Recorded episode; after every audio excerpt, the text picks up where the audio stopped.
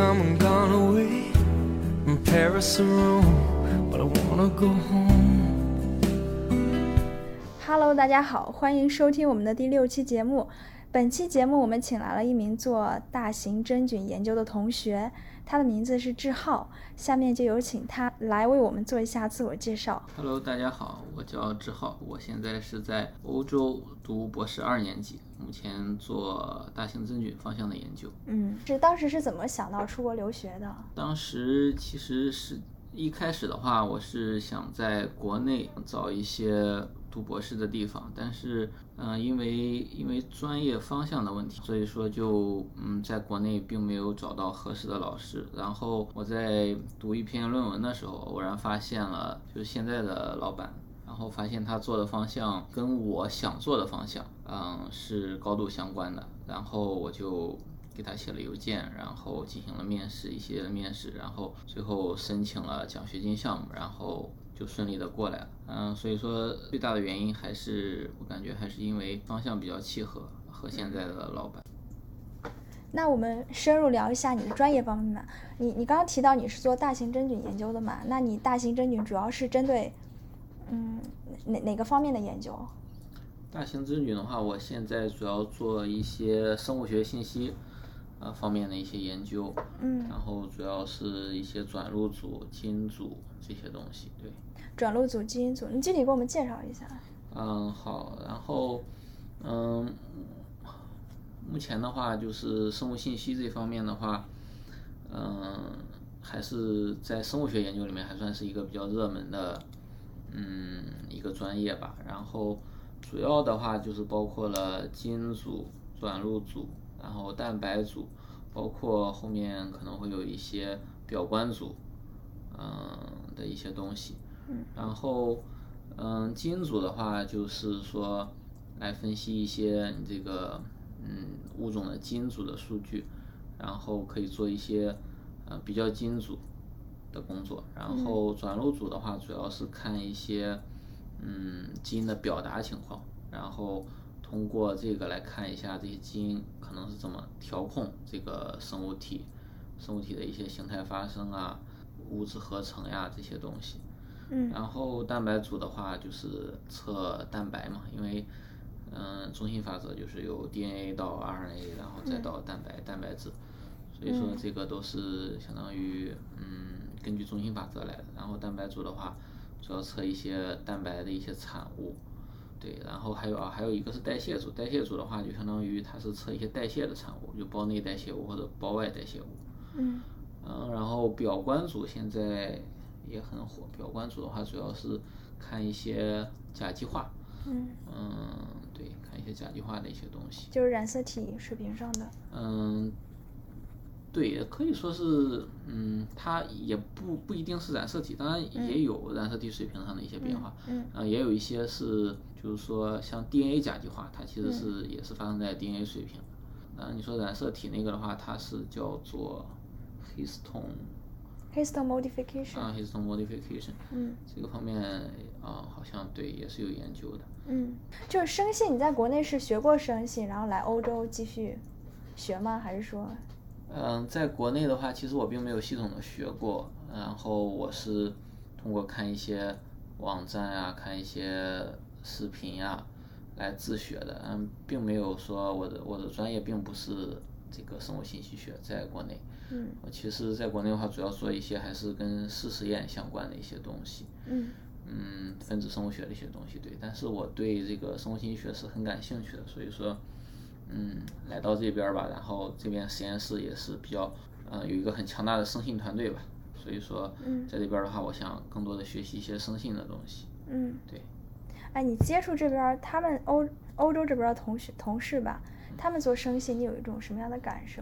欧洲这边做生信的话，我感觉他们做生物信息学的人，他们是对生物学了解，生物学这些机理啊，了解的是很很透彻的。因为在国内的话，很多做生信呢，它是由计算机，就是这种编程的转转专业，然后转方向来到生物信息这方面的，所以他们对嗯对这个生物就这方面，他们对信息这方面嗯嗯很很在行，但对生物这方面的话可能就不太在行。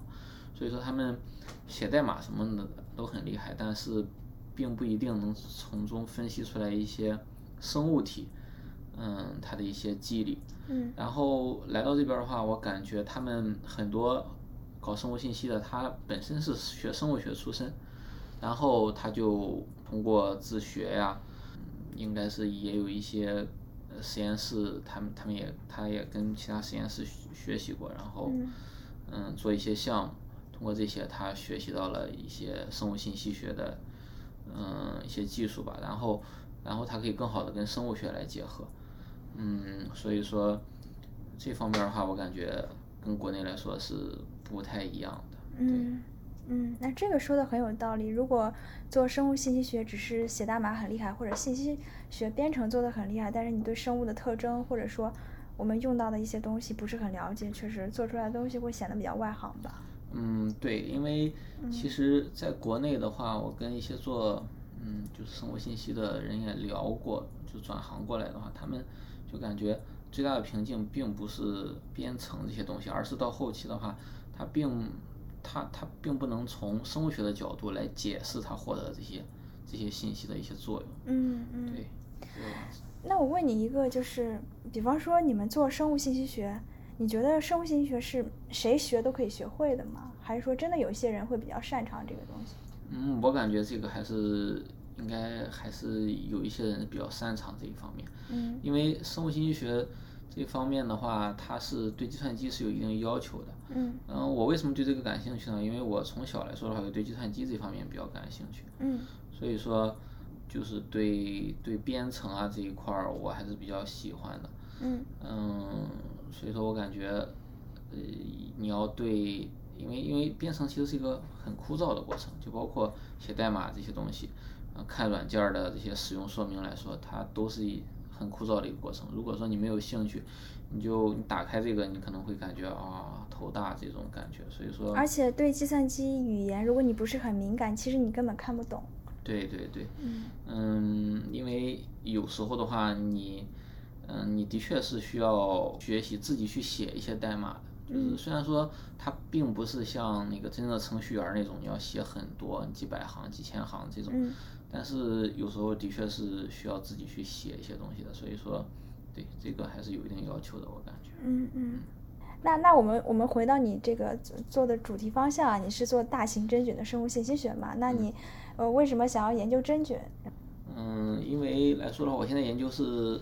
主要是大型真菌，为什么研究大型真菌呢？因为普通的现在来说的话，就是嗯，研究很多的模，研究最多的很多模式真菌，嗯，它其实是并不能形成一个宏观的结构，你必须它只是一些嗯微观的或者说是。嗯，一种平面的东西，它它并不能形成一种三 D 的结构，而大型真菌的话，它是可以形成形成子实体，然后它是就像动物、植物那样。对对对，它是一种嗯更复杂的一个结构。然后真菌来说的话，你可能大部分你想到的是那种嗯，就是对人类有害的东西。然后大型真菌的话，它其实就比如说咱们就就说经常吃的蘑菇吧，它其实是对人类。是有益的这种，如果人人类可以利用好它的话，它是可以造福人类的。嗯。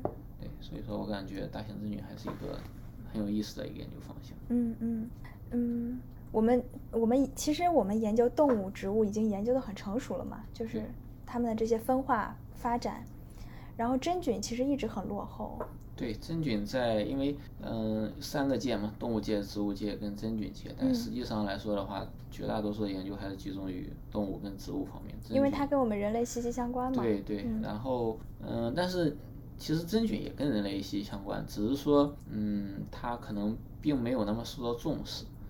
嗯，但是我相信在以后的话，肯定真菌对还是还是会越来越受到重视，尤其是现在来说的话。嗯，包括在工业上，嗯，也是用很多真菌来产生一些代谢产物。嗯，对，真菌在各各个领域都有吧，食物，然后什么污水处理，然后包括我们人类的一些疾病很难治的那些，对，其实跟真菌都有关系。对，嗯，那你做真菌的基因组学，你想要从中达到一个什么目的？嗯，真菌基因组学的话，现在的研究其实大部分还是。嗯，限于这个嗯基因组的组装注释，然后后续的话，包括后续可能做一些比较基因组的一些工作。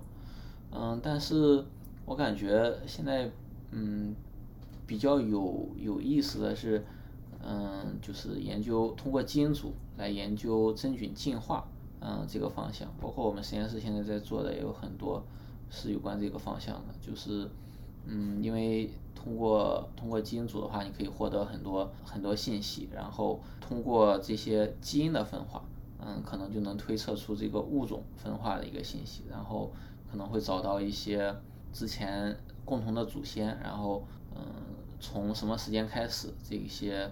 真菌这些不同物种开始分化，嗯，这个还是挺有意思的一个一个研究。刚刚你提到了基因进化和物种进化嘛？那我们怎么去通过基因组的信息，或者说基因进化这个东西来去看这个物种的进化？它们有什么样的联系呢？嗯，举个例子来说吧，将人跟人、大鼠、小鼠这三个物种，嗯的基因做一个进化树，然后如果你发现基因 A。在这三个物种中聚在了一起，那就说明这个基因它是先于这三个物种之前形，先于这三个物种形成之前它就形成了，也就是说是先有的这个基因，然后再有的这三个物种的分化。就是说这个基因 A 是就是可能在三个物种共同的祖先里边就已经出现了。对对，这个有可能是在。在它共同的祖先里就已经出现了，然后才有的这个物种的分化。所以说，这三个物种的基因它就是是高度高度相似。嗯。呃，另外一种情况就是人类的基因 A、B、C 这三个它聚在一起，然后大鼠的 A、B、C 三个聚在一起，小鼠的又三个 A、B、C 它是聚在一起的话，这就有可能说明这个基因是先于。是物种先于基因，是物种先于基因出现的。然后在这三个物种中，这个基因又产生了分化，然后产生了这个 A、B、C。就就是说，就是先出现物种，然后这 A、B、C 这三个基因都是在这个物种里面去突变或者说去分化产生的。对对对，嗯，可以这么说，这就是一个比较简单的例子吧。当然，这个实际的进化的话。要比这个复杂很多。嗯嗯，这只是一个简单的一个一个例子，对。那你在做这些研究的过程中，你研究会遇到瓶颈吗？会的，研究尤其是尤其是如果你在你在做课题的过程中，嗯，就就这一步的话，你通过你查资料呀或者怎么样，你就找不到这个这个问题的答案。嗯嗯，包括你比如说或者是你使用一些软件，嗯，但是它。总有它总有一些，就是在你使用软件的过程中，它会报错。这些东西的话，就就比较，就遇到这种情况的话，烦人的。因为遇到这种情况的话，你就会卡那儿很久，有可能只是一个软件安装的问题，然后你可能就会就会就会卡很久，然后你又去网上搜索不同的不同的解决方案。嗯，我感觉这点还是。就是你在做科研的过程中，有没有遇到一些时刻说，OK，我真的很不想做了，就是不想继续下去了，有这样的时刻吗？嗯，有肯定是有的，因为你比如说你遇到了一个挫折，然后但是就是那个坎儿的话，它它很难，它很难，不太那么容易过去，然后你可能花了三天四天，然后你都解决不了，嗯，然后这个时候你就会感觉很难受，这个这个这个东西很难进行下去。或者是你一个实验做了好久，然后当你拿到结果的时候，你发现这个结果，嗯，就是这个数据到你拿到拿到数据的那一刻，你发现你之前因为你没做好这个自控或者什么环节，然后你发现这个数据的质量不好，那你前面的功夫就就白做了，你还得重新再把这个。再把这个实验再做一遍，然后再拿到好的数据。那那聊一下你你你之后的就业规划是什么？你会留在国外呢，还是想要回国？就业规划的话，我应该是会回国的。嗯。离家离家太久的话，还是会会会想家，而且而且家人朋友啊，嗯，都是都在都在国内，所以说，嗯，我还是想要回国发展，而且，嗯，国内的话现在。嗯机会还是挺多的。嗯。嗯，对，现在国家对科研这一方面的投入还是比较大的，嗯经费也是比较充足，所以说，嗯我感我感觉我应该是会回国内发展，对。嗯，如果你有一些师弟师妹想要出国留学，想要做科研，尤其是想要做你这个方向的，你会有一些什么样的建议呢？嗯，如果是我做做我这个方向的话，我还是挺推荐他们来出国来看一看，嗯因为在国外的话，嗯，他们就是数据分析的方法，包括实验的一些一些方法，嗯，还是很先进的，可以过来学习一下，然后应用到自己以后的科研中，我感觉这个还是还是还是值得的。嗯，对，整体还是值得的。嗯，那行，那我们今天就聊聊到这儿，嗯，我们下期节目再见。好，再见。